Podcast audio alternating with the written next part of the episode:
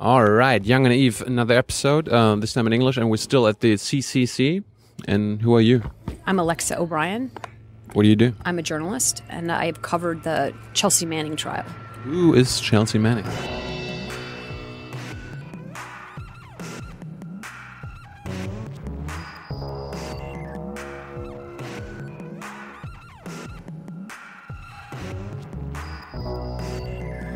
Chelsea Manning is an American soldier who was responsible for leaking uh, U.S. government documents to an organization called WikiLeaks, which published them on the internet.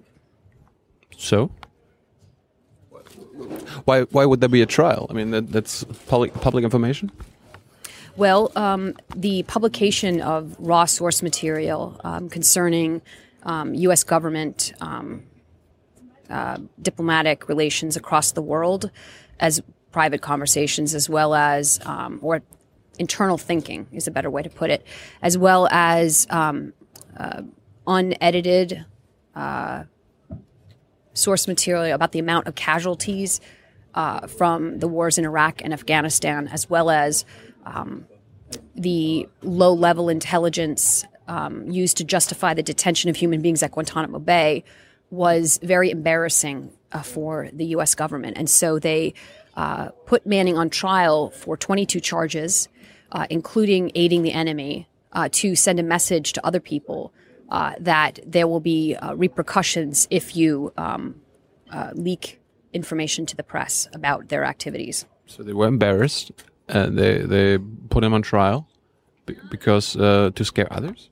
They put her on trial to, um, yes, to decentivize uh, that kind of um, activity because you have to understand that uh, it is not that difficult to um, leak documents from the U.S. military. Um, it's not difficult. No.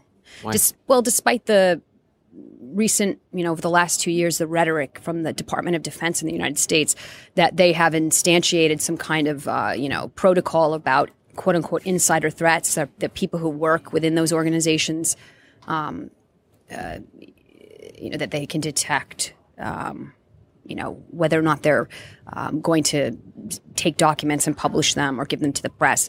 Uh, they um, uh, it's relatively easy to actually copy documents and to publish it on the internet. It's a lot of hype. They don't really have the technology in place. Um, so, uh, explain first how did he manage to uh, leak those documents? How did how did he get them, and uh, how did he leak them? Well, he, he, or she? It's she. she. Um, Chelsea Manning um, uh, came out after her uh, sentencing, the day after she was sentenced to 35 years. Um, and there was already in the court record evidence of um, gender, gender dysmorphia or uh, gender identity issues. She identifies as a female and has asked to be referred to as such, so that's why we say she. Okay. Um, what was your question? Um, how did she uh, get those documents? I mean, what what was her position in the in the army in the military, and how did she leak it? Um, Manning was a low-level intelligence analyst who was a Shia militia expert uh, stationed in uh, near Baghdad, Iraq. Um, she was a very good analyst. She worked with the documents that she uh, eventually disclosed. Um, what she disclosed was uh, four large data sets of documents and then some smaller um, disclosures. The four large data sets uh, were um, diplomatic cables from a database at the State Department called the Net-Centric Diplomacy Database, uh, which housed SIPDIS cables. And SIPDIS cables are essentially reporting from the embassies across the world that are classified secret or below. Um, a lot of them, like 130,000 of them, were not even classified. Um, and then also SIGACs, so significant activity reports from the battlefield. So this low level um, battlefield reporting of incidents on the ground in Afghanistan and Iraq. So, so if, if, soldiers went out uh, on, a, on a trip in Iraq and something happened, yes. that, that's a SIGAC. That's right. Okay. And the, the documents in the Iraq war logs and the Afghan war diary, that's how they were published by WikiLeaks later on. Okay. He gave it to WikiLeaks. She gave it to WikiLeaks. Okay. She gave it to WikiLeaks. How? Um, she actually for the SIGAC, she uploaded them uh, through the anonymous submission system from a Barnes and Noble bookstore in Rockville, Maryland, in February, early February. Sorry, uh, early February Of, of what year? of 2010. And then what happened? Did WikiLeaks publish it uh, right away? They didn't actually, um, but she wasn't sure actually for a while if she had successfully uploaded it because they weren't published. Uh, but when she saw that the um, Reykjavik 13 cable had been published, that's when she knew that the submission system worked. So uh, she continued to disclose information until she was arrested um, in May, late May of 2010. Um, on the other hand, did WikiLeaks know who the leaker was? Well, um, no. Um, there are within the court record um, chat logs f- between Manning and a WikiLeaks interlocutor. We don't know who that is. Um, as some people say it's Assange, but there is no uh, forensic evidence that it is. Um, so uh, there was a, a acknowledgement between a journalist and a source uh, regarding particular issues. You can refer to the chat log itself. So I remember uh, you, you mentioned those leaks, of the Iraq, Iraq leaks and uh, um, Afghanistan. Afghanistan, and there were diplomatic cables, right? Those And then there was diplomatic cables, three, three leaks. four large data sets. Four- four. So the fourth is the Guantanamo files. So the, those were detainee assessment briefs of each of the detainees held at Guantanamo Bay. And then there are other smaller disclosures, like um, meaning smaller in volume. Um, two CIA red cell memos, one with a really weird title called uh, uh, "Why Relying on Apathy Is Not Enough to Sustain," like you know, basically European support for Afghanistan. Um, I it, the, the title is actually sustaining Western European apathy. So um, I screwed up the title. Uh, I flipped the front to the back. You're like, I don't care, lady. I, tr- I trust you. and then there's also um, a 2008 U.S. Army counterintelligence memo on WikiLeaks that Manning was charged and convicted for the Espionage Act, under the Espionage Act, but it's mainly based on public reporting, okay. which So- is really weird. Um, Collateral murder. yeah, I remember uh, collateral murder. Wasn't that the, the helicopter that uh, shot Reuters journalists or something? That's right. Uh, it was a U.S. Apache helicopter that gunned down um, at least 12 civilians, including two Reuters journalists, and um, children were also injured. So Snowden made those. Uh, not Snowden. Uh, Manning made, made those public. Manning disclosed that to WikiLeaks. Um, did the U.S. the military know right away that uh, it was her? No. Uh, The, the military actually found out um, who leaked collateral murder uh, through a chat log between a former hacker named Adrian Lamo, who posed uh, as a journalist with Manning in a you know online chat, He Posed. meaning said he was a journalist and that everything that they would talk about would be uh, held in confidence, and then later said that it would be held in confidence because um, he was a minister.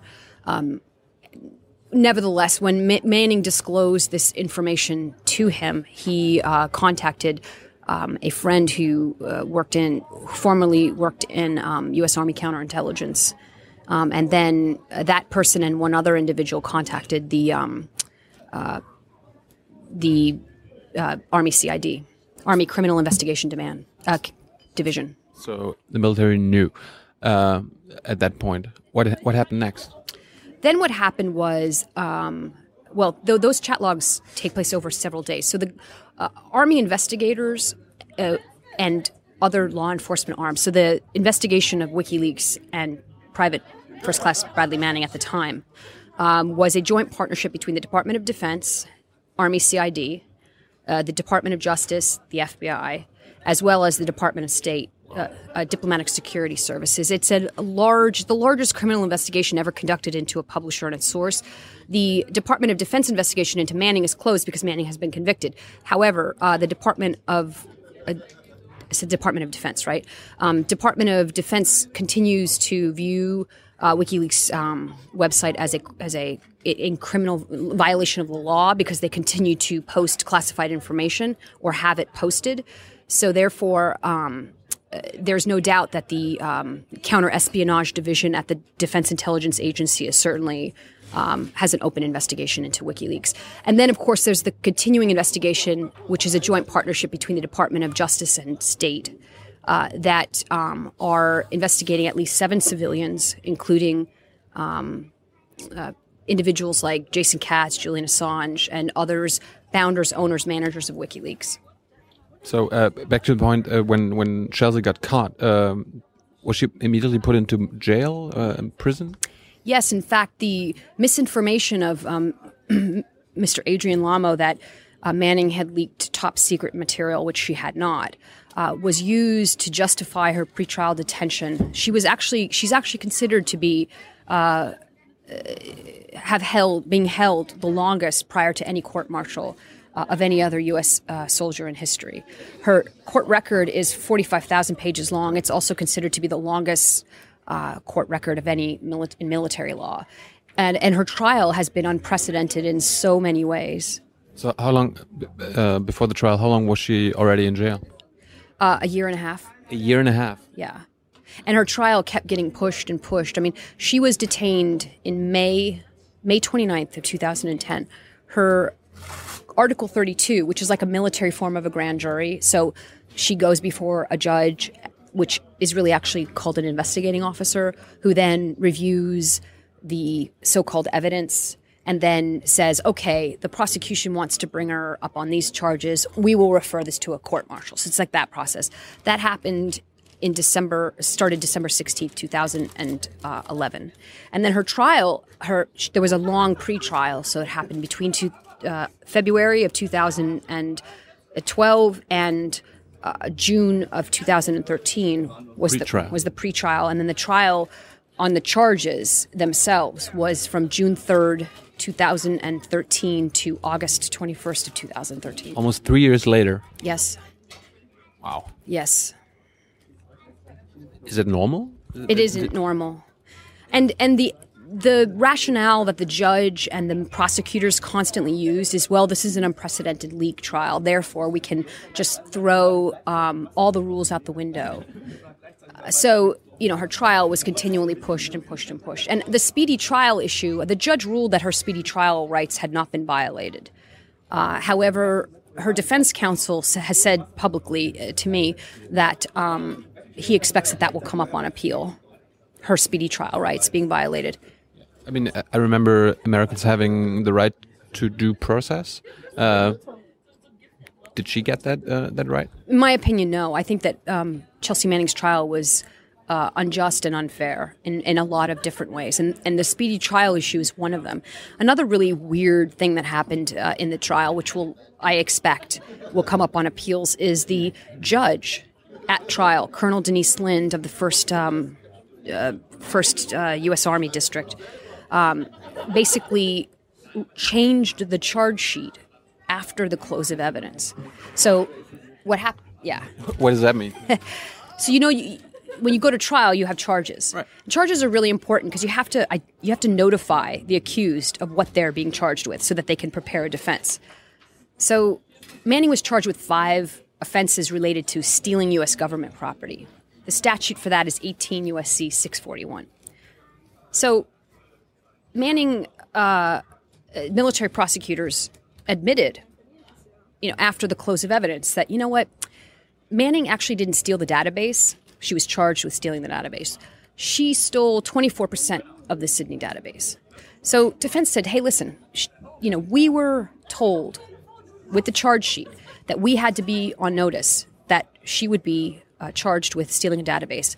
Clearly, she didn't steal the database. The Army still uses every single database that she's alleged to have stolen. The State Department still uses the net-centric diploma. So there's nothing stolen.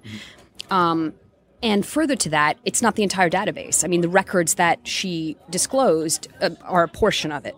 So, legal case law, uh, you know, clearly we were not given notice of this. So these these charges should be dismissed. And the judge came back and said, "You know what? We're going to change the charge sheet to say portion of the database." And this is after three years after the after the close. They finished arguing. So that's going to definitely come up on appeal as well. I mean, it sounds like the judge um, sided with the prosecutors. Like, uh, uh like, uh, all right, the prosecutors changed it. Okay, we, we're just gonna run with it. early on we had hope because she seemed fairer because she you know made the military prosecutors turn over discovery from the State Department. Um, the State Department was a puppet master in this prosecution. I mean, they helped the military prosecutors actually write their motions. Uh, so uh, there's certainly a conflict of interest there. The State Department helped the prosecutors write Their legal motions for this. And then also, if you just look at the, um, uh, I'll give you another example of conflicts of interest. The investigating officer back at Manning's um, pretrial, remember I told, I'm sorry, Article 32 that I talked about? the kind of judge. yeah, kind of a judge. His name is Lieutenant Colonel Paul Almanza.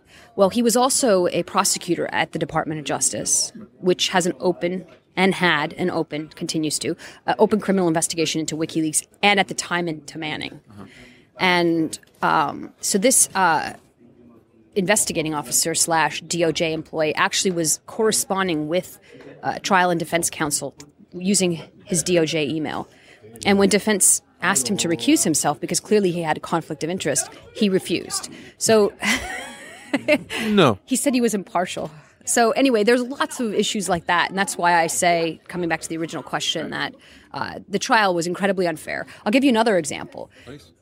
So, because it was a military trial, we did not have access to any court documents. 22 charges, first time that aiding the enemy has ever been charged against someone who did not intend to aid the enemy. For it, you know, the charge was aiding the enemy indirectly. Sorry, It's fine. for leaks to the press. So, eight Espionage Act charges. I mean, this was a serious case. What- What's what's espionage? Espionage is um, a 1917 statute in the United States that, 1917. 100 years old. that is intended to prosecute spies. So here it's being used against essentially a whistleblower, or even if you don't consider Manning a whistleblower, uh, because not everything would constitute whistleblowing, a dissident. So someone who did not intend to harm the United States, intended to actually inform the public. Um, so eight of those charges. But um, uh, to get back to what I was saying earlier, um, what was I saying earlier? Y- yet another example why it was an unfair trial. Oh, so we had no access to these really dense and um, complicated legal arguments. And oftentimes the prosecutor, especially in the pretrial, would just move or, or waive to not have an oral argument. So you couldn't even hear what the government was arguing legally. And so, and this trial is setting tremendously, has already set very broad legal statutes, uh, sorry, precedents. So the spokesperson for the Military District of Washington, which was responsible for convening a fair and impartial trial for the accused, their spokesperson who is distilling all this stuff to the press, who doesn't have access to legal documents, um, can barely understand what's being said in court because it's so complicated, was a former member of the prosecution and didn't disclose that to the press. In fact, his emails with the prison guard who stripped Manning of her underwear while she was held there unlawfully, considered it's legally it was unlawful pretrial confinement, a portion of it. Um, uh, it's explaining to the press and supposed to be a neutral, you know, party. Clearly not a neutral party at all. Um, so there was a lot of stuff like that going on. Like, uh, let's turn to the actual trial. You were the uh, the only reporter at the trial. No, there, there were there was a group of three of us that were there every single day, and then there was others who uh, came regularly, especially after the arraignment. It just depended, but there were at least three or four people who were steady there. So why only so few reporters? I mean, you, you said it was um, uh, an important trial. I mean, uh, from whistleblowers everywhere. Why? Why? Why? The press didn't care. I think that that's probably a good way of putting it. Really? I- yeah. I mean, there's different institutions and different journalists certainly have different uh, reasons, but uh, the broad stroke of it, it is that they didn't care. Um, that uh, WikiLeaks, and I think it it presented a sort of a competition, generally speaking, as a different type of organization, um, perhaps threatens their economic livelihood. I think also that um, so they had a resentment towards you know the sort of the subject matter. Um, I think also the military district of Washington made it really hard. If you worked at a media organization, um, you cannot organize with your editor because the military district of Washington would make getting credentials very difficult or wouldn't tell you what was going on, so you couldn't construct an argument to your editor about why it was important, um, all that kind of stuff. So there was like a, a bunch of different issues, and then just fundamentally, I think that they that they considered Manning not important enough because he was a low level soldier. So um, tell, tell us about, uh, about that trial. Uh, was it in a public courtroom? Uh, was it in a, in a military base? Yeah. The trial was conducted at Fort Meade, which is the home of the NSA. Really? Yes. How convenient. Yes, very convenient, especially you know if Manning were to he didn't uh, she didn't, but uh, if if she were to choose to uh, a jury, a trial by panel of officers, I mean they would all be in that ilk of of class of soldier.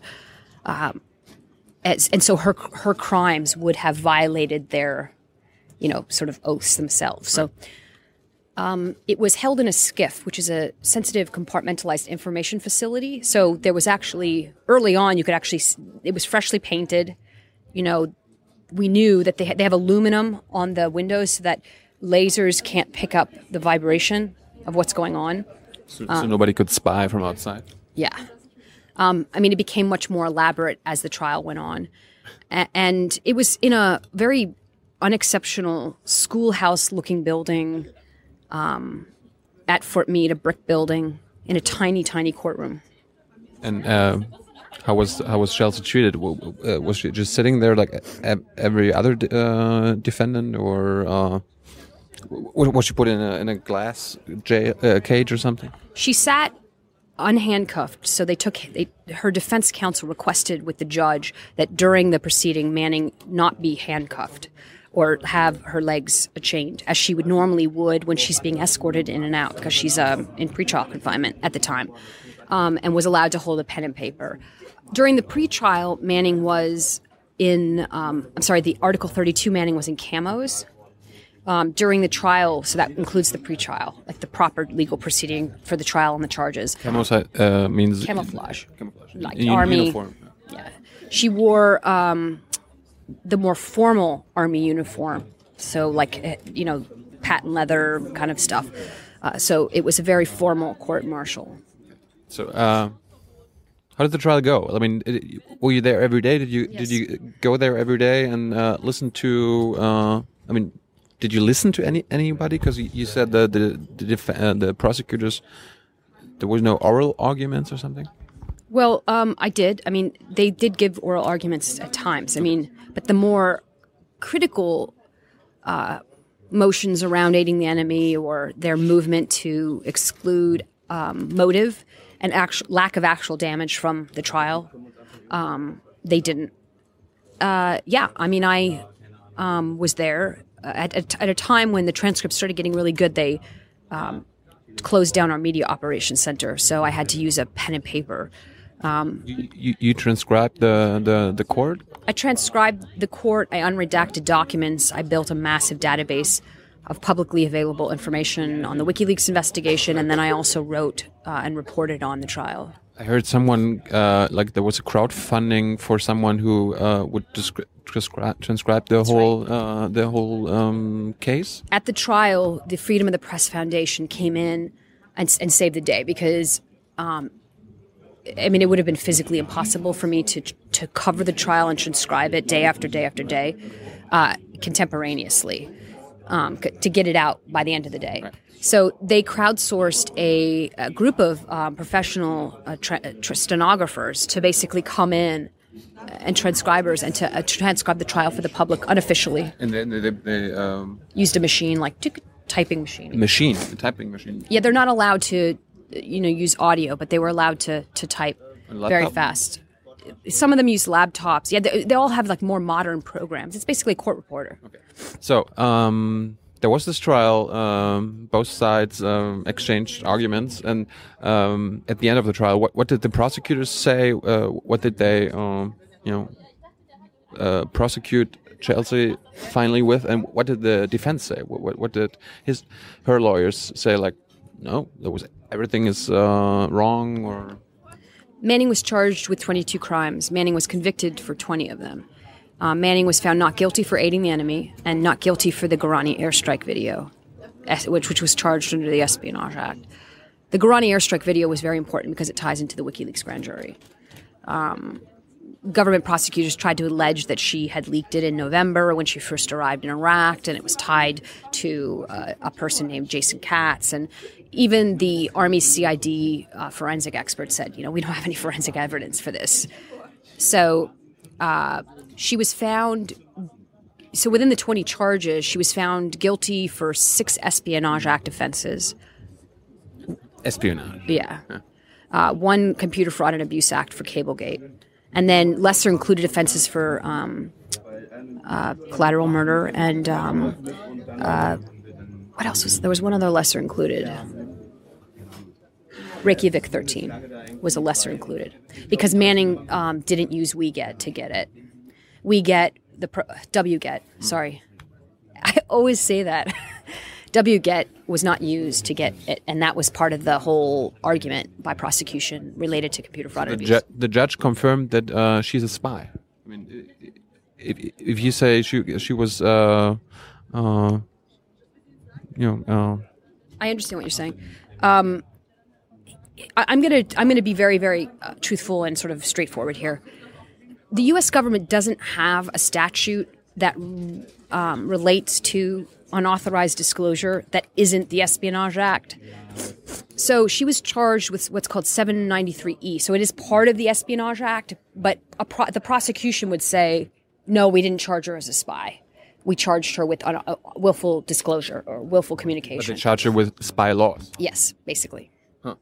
So, uh, and um, back to the question, what did her defense say? Her defense. Oh, one of the things the government said is that she worked for WikiLeaks. That was that was their whole like part of the. Manning had come and already pled to ten lesser included offenses. So Manning owned up for whatever she leaked. But she said, you know, listen, I didn't intend to harm the United States. I recognize that my behavior may have uh, harmed the reputation of the U.S. Army. That it can't, you know, basically keep secrets, which is that that can harm their reputation. But um, I intended to inform the public. My motivations were good, and um, you know, I believe certainly that I should be punished, but I don't think that I should be punished. I'm paraphrasing uh, as a spy who's trying to aid Al Qaeda, and ultimately the judge found Manning guilty and then sentenced her to 35 years in prison. 35 years. Yeah. She faced 136 after her conviction. Like the sentencing portion of the trial, uh, we didn't know whether or not she, she could get anywhere from one day to 136 years. So, do you think she's gonna uh, spend 35 years in prison? More will be revealed. I hope that she doesn't. I, I- listened to your talk yesterday. You said uh, we are gonna get Manning out of prison. How? Well, like I said, more will be revealed. You know, I, I'm not a master of the universe. You're not? No. Too And bad. I, so I don't, I don't, I wouldn't, I don't want to say things that uh, and be. I'm not a fool, you know. Like um, anything could happen, um, but uh, I certainly know what I'm going to focus on. So um, I, I I heard that Edward Snowden um, you know followed the whole Manning um, Manning case very closely. What did he learn from uh, the Manning leaks? You have to ask him. I don't know. What I mean, I'm not in his head, so Um, and I mean, certainly, generally speaking, not speaking for anybody but myself, I think that um, uh, the intention for the Manning prosecution was to send a message to other people that this is what will happen to you if you leak, you know, anything uh, that we think is politically harmful for ourselves. whose intention? I'm saying that the, the, the government's intention when they prosecuted Manning on 22 charges was to send a message that if you intend on leaking information to the press that we don't think is politically expedient for our interests, that you will be punished severely. But then Snowden came along, so I think it actually may backfire on them and it kind of emboldened people as well. So uh, are you gonna uh, follow hi uh, her case? Um, from, are you still following it? Yes, I am, and still reporting on it. I I'm also following the U.S. investigation of WikiLeaks, which is, which is a continuing investigation. I mean, this is that hasn't gone away. Uh, I'll I'll write a book about the Manning trial. Uh, well, I'll write a book about the Manning investigation, the WikiLeaks investigation, and Manning's prosecution. So I learned from Jeremy Scahill that um, I hope that my nose isn't running. that's fine. Not fine for me. and for your audience. No, you, anyway. you sound great. Um, one last thing uh, before we before we close. Um, I learned from Jeremy Scahill that uh, WikiLeaks is a new form of journalism. Why does the U.S. government uh, want to prosecute it? Because the U.S. government wants to manage the message, and the U.S. government, the military especially, is, is in an information war. They want to control the information battle space, which you know, is across the globe. You know, you have to think about U.S. power and what it's based on. The ability of the U.S. Navy to control the oceans and the ability to control the information space because in the military's own words most people fight wars as spectators you know so uh, controlling that battle space is very important um, that translates into controlling people's minds So, I mean, that brings back the whole uh, theme of the CCC and uh, the NSA leaks. I mean, you say uh, they want to control information. Um, now, this whole NSA thing makes sense. I mean, the NSA basically collects everything. yeah They try to collect every digital information that there is. Right? yep Okay. So um, at the end, there was one question from the internet. Let me get that real quick. Um, Roland, Roland Taylor wants to know uh, about the new Omidyar and Greenwald venture. Have you heard about it? yes Um, do you think it's uh, is is it a problematic partner of uh, Greenwald um, because um, I think Omidyar's PayPal thing they boycotted WikiLeaks? Yeah i think it's highly problematic and i've actually had an exchange with pierre about this very issue um, on twitter publicly C- Can you first explain what happened? Well, uh, Pierre is the chair of eBay, which is a complainant. Not only is a complainant in the PayPal 14 case. So eBay uh, worked with the Department of Justice to bring criminal charges against, you know, the 14 defendants. and 13 just finished, uh, got arraigned. They had to plead to a felony count. I mean, many of their lives have been completely uh, ruined. I mean, can't get jobs, called terrorists, loss of friends, kids getting beat up, all that kind of stuff for a activity that caused absolutely zip damage in the words of PayPal's own spokespeople. Sorry, my nose is running. Um, eBay, according to the, one of the defense counsel for one of the um, defendants, filed an SEC filing claiming no damages, and yet they're trying to seek restitution from you know 13 people who um, have done absolutely nothing except for essentially what's a digital sit-in. So there's that issue. I think that uh, Pierre sort of Pierre owns PayPal. Pierre's Owned? he owns ten percent. He owns um, ten percent of eBay. He's the chair of the board. PayPal is uh, owned wholly by eBay, and in fact, PayPal is a major part of the eBay business. So he's he's quite aware uh, of what's been going on. In PayPal, uh, there was it was possible uh, a few years ago to um, make donations uh, to WikiLeaks via PayPal, right? Yeah, I just want to finish up on the PayPal 14 issue. So the day of their arraignment, these 13 defendants at the time go into court, and Pierre starts tweeting that people should be lenient with the PayPal 14, which is completely, as I said to him, illogical because he knows the plea agreement's been hammered out for over a year. It's a done deal. They're going into court that day.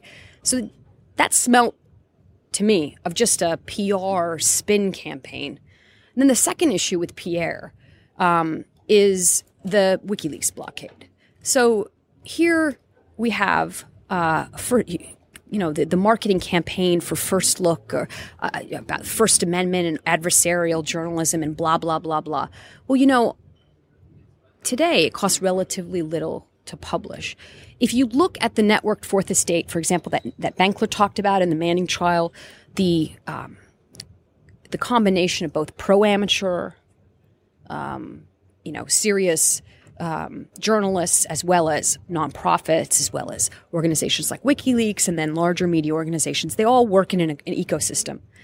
If you look at the value of Manning's leaks, for example, it drove the cost down for Jeremy Scahill's book, Dirty Wars.